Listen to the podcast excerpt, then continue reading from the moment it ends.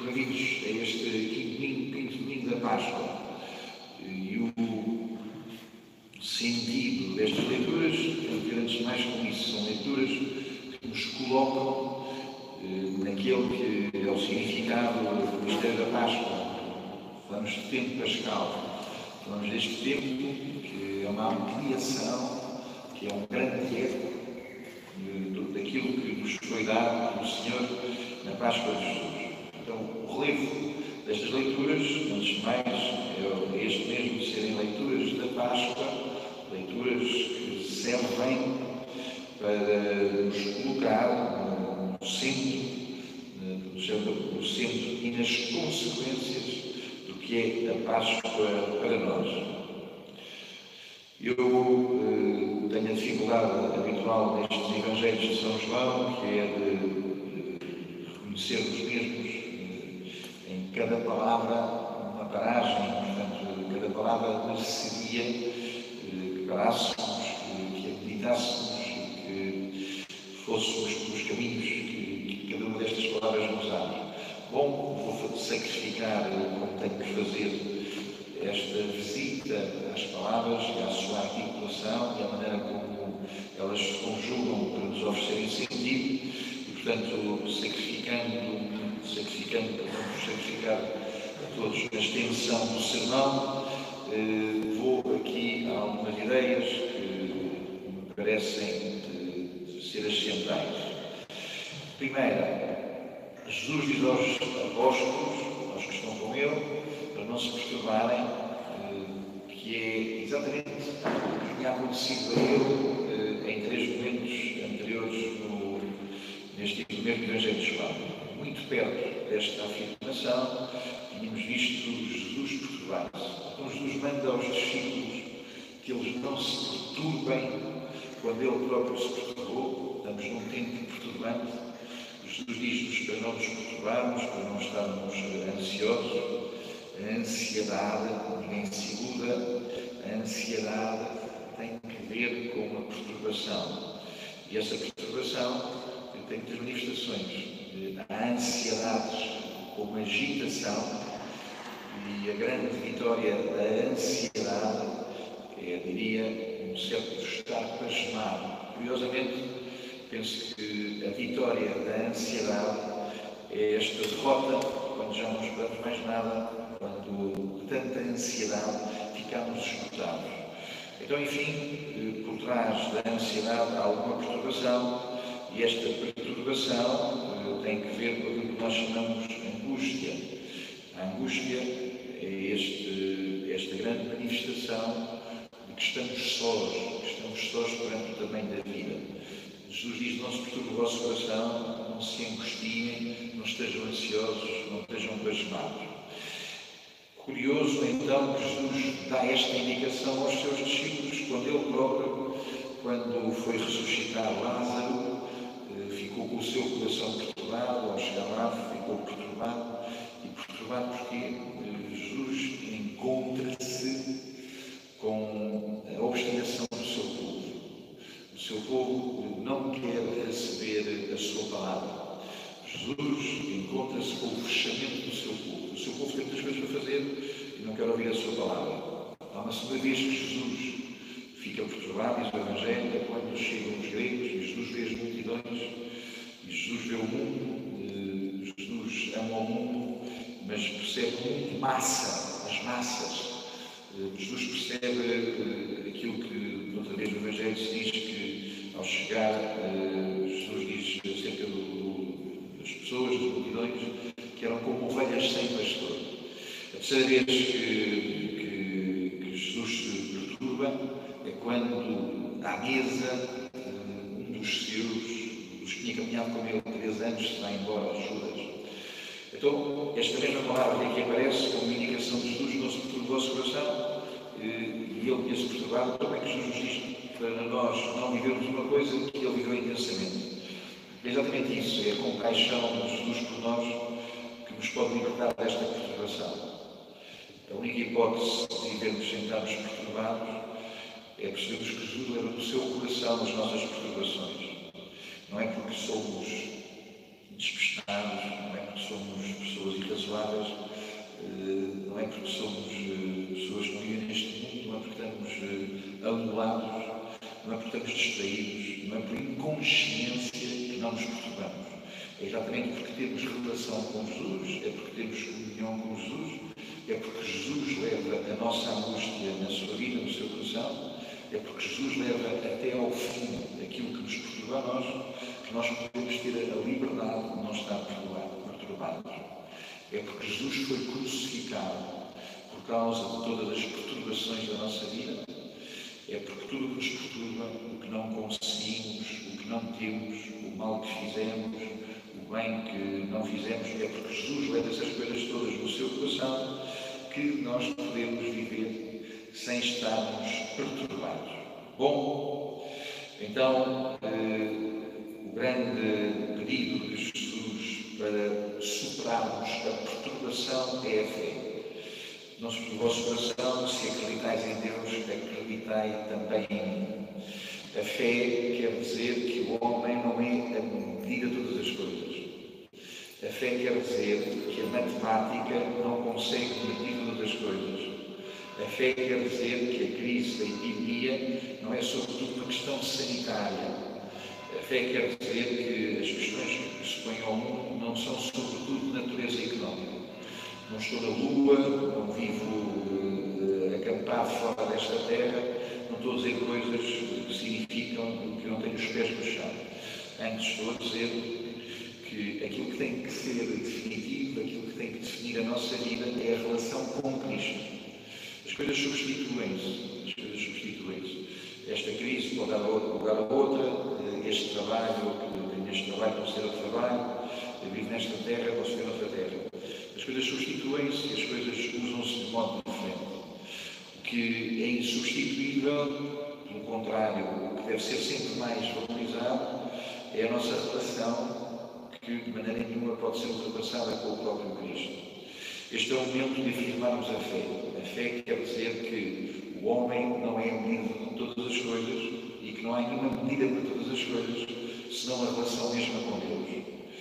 Acreditar em mim e que seja este o momento para perceberem que o central, o que é decisivo e central, é a relação comigo. Este é o tempo de profecia.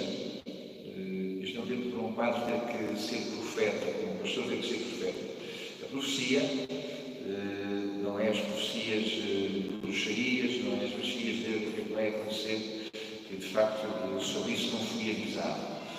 A profecia é dizer a verdade. E a verdade é que se não temos uma relação nova com Deus, não subsistiremos. Se não temos uma relação viva com Deus, não subsistiremos. Eh, na escola, os mais novos, os miúdos, quem anda à escola ouviu falar dos mitos. E os antigos tinham mitos, e tinham, como dizia o Fernando Pessoa, o mito é um nada que é tudo, com essas ideias que serviam para organizar a vida. Nós temos a ideia de que tinham os primitivos, os que não tinham os nossos computadores. Os mitos, é que quem tinha os mitos eram os primitivos. O grande mito do nosso tempo é que tudo tem solução.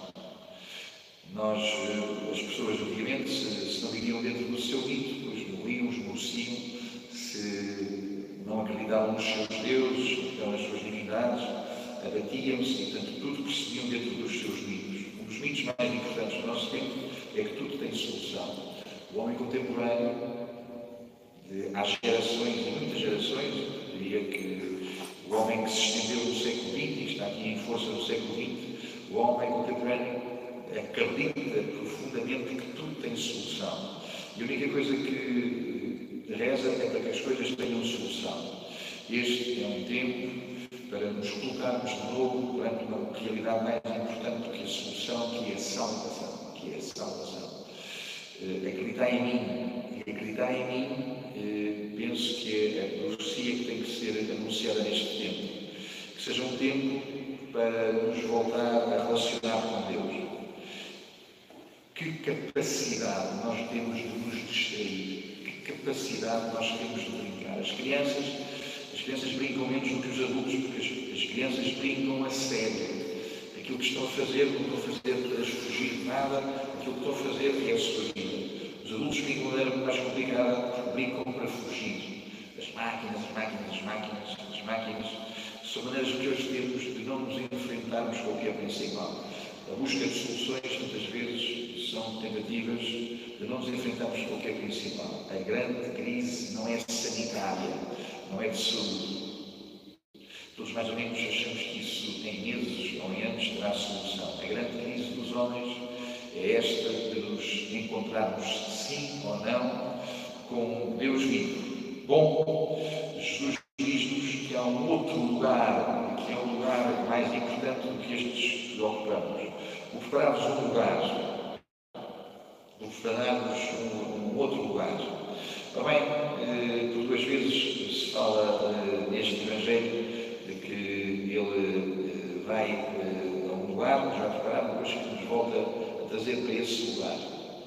Este lugar que Deus prepara para nós é o coração, este lugar que Deus prepara para nós é o nosso coração como um lugar de vida.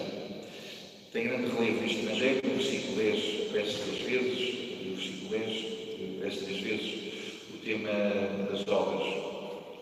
Então Jesus diz que vai fazer uma obra, uma obra para realizar. Acreditar em mim, permanecer em mim, estareis com o Pai que faz as obras. Acreditar em mim, aumente com as minhas obras, pois que aqueles que acreditam nas minhas obras, as obras que eu faço, farão ainda obras maiores do que estas. Obras maiores do que estas. Bom, há uma obra mais importante, mais importante, mais decisiva do que esta de resolvermos a crise sanitária. Há uma obra mais importante que é esta de termos preparado um lugar de encontro da nossa vida, da nossa vida com Deus. Vivemos tempo em que as pessoas têm grandes ambições, e cada um de nós pode ter grandes ambições. Temos muito mais ambições do que os nossos avós, temos muito mais ambições do que nas aldeias onde viemos, nos tempos antigos onde viemos. Todas as pessoas mais ou menos têm a ambição de ter um carro, têm a ambição, mais novos de algumas viagens, de estudos na universidade, temos ambições de, máquinas novas. A palavra ambição, lembro, quer dizer cercar. Em latim quer dizer por um lado e por outro. Ambiente é o que está por um lado e por outro da nossa vida. O âmbito, o âmbito de uma questão é o que envolve uma questão. A ambição é a maneira de estar rodeado, de estar cercado. As pessoas têm ambições, mas essas ambições estão cercadas de si próprias. Estão cercadas de, de apenas de, do, seu, do seu pequeno tamanho. Daí que a palavra ambição, possa ser a palavra ambição é antônimo, é oposta da palavra plenitude. A ambição é essa vida em que eu consigo cercar-me daqueles que são os meus próprios objetivos. Há muita gente ambiciosa, mas é uma pessoa cercada. Cercada de quê? Cercada, finalmente, de si própria, cercada da sua mesquinha capacidade de ambicionar. Eu lembro a música antiga, a ironia antiga, da música que às vezes já, já tenho citado, Oh Lord, don't you buy me Mercedes-Benz. A gente precisa de Deus, temos Mercedes-Benz. Então, James Joplin, eu não se lembrava, alguns sim. Então, o que é que estamos aqui assim? O que é que estou aqui assim a dizer? Que a palavra ambição, uma palavra que está em grande contraste com a palavra plenitude. A plenitude significa que finalmente chegou tudo, finalmente chegaram todos. E para haver plenitude, não pode haver o homem só, tem que haver quem essa dimensão das coisas que o homem não é capaz de realizar. A plenitude tem que ver com o dom, com o dádivo de alguém que vem lá colocar mais, mais e mais. Uma coisa é a ambição, e a ambição é o protagonismo do eu. Outra coisa é a plenitude, e a plenitude é esse acolhimento de uma dádiva que é-nos feita, que é-nos feita pelo mistério, que é-nos feita pelo outro. A plenitude é o plenário. A plenitude é sempre um plenário. Plenitude significa que, que há um plenário. E o plenário significa que eu estou lá com as minhas dimensões todas. A ambição tem muitas vezes que ver com as coisas. O plenário tem que ver com essa expansão do meu coração, com essa dimensão do meu coração aberto ao infinito, aberto ministério, aberto àquela realidade que eu nunca poderei produzir, nunca poderei fabricar, nunca poderei alcançar o meu próprio esforço. Bom, então Jesus diz que vem fazer estas obras, vem fazer uma obra muito grande, que é muito maior do que a nossa ambição. E a grande obra de Jesus é preparar um lugar para Ele no nosso coração. A grande obra de Jesus é preparar um lugar para Ele no nosso coração. Eh, a palavra obra, o Evangelho, eh, vai estar sempre a operar em Jesus. Quando chegou ao capítulo 17, quando já está à beira da cruz, Jesus diz: Pai, realizei a obra que me mandaste fazer. A palavra obra é muito importante no Evangelho e é muito próxima da palavra vida. A grande obra de Deus é dar vida ao nosso coração. A grande obra de Deus é dar vida ao nosso coração. E o instrumento para que o nosso coração, peço desculpa, o instrumento, o meio Deus usa para que o nosso coração tenha vida, chama-se palavra. Que este tempo de crise, este tempo de epidemia, sirva para pensarmos menos um pensamento autossuficiente que este tempo de epidemia sirva para pensarmos menos uh, um pensamento que é apenas instrumental, como é que a gente usa a vida. Que este tempo de pandemia sirva uh, para estarmos bem cercados uh, da utilidade do nosso pensamento. Então, ao contrário, que este tempo de epidemia sirva para que a palavra, que a palavra nos traga vida. É por isso que a primeira leitura era toda ela, era toda ela sobre esta maneira da Igreja perceber que o essencial é que os seus pastores ofereçam a palavra às pessoas. Que este seja um tempo que nos traz a palavra. A palavra não são os discursos.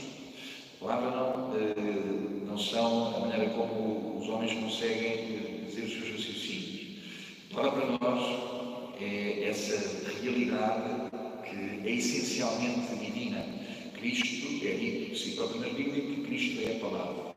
Então que este seja um tempo de palavra daquela palavra que pode preparar-nos um lugar para Deus. Termino. A segunda leitura, a palavra que se repete mais na segunda leitura é a palavra pedra. Aproximamos do Senhor que é a pedra viva, a pedra viva dada pelos homens. Nós mesmos como pedras vivas para a construção de um templo espiritual.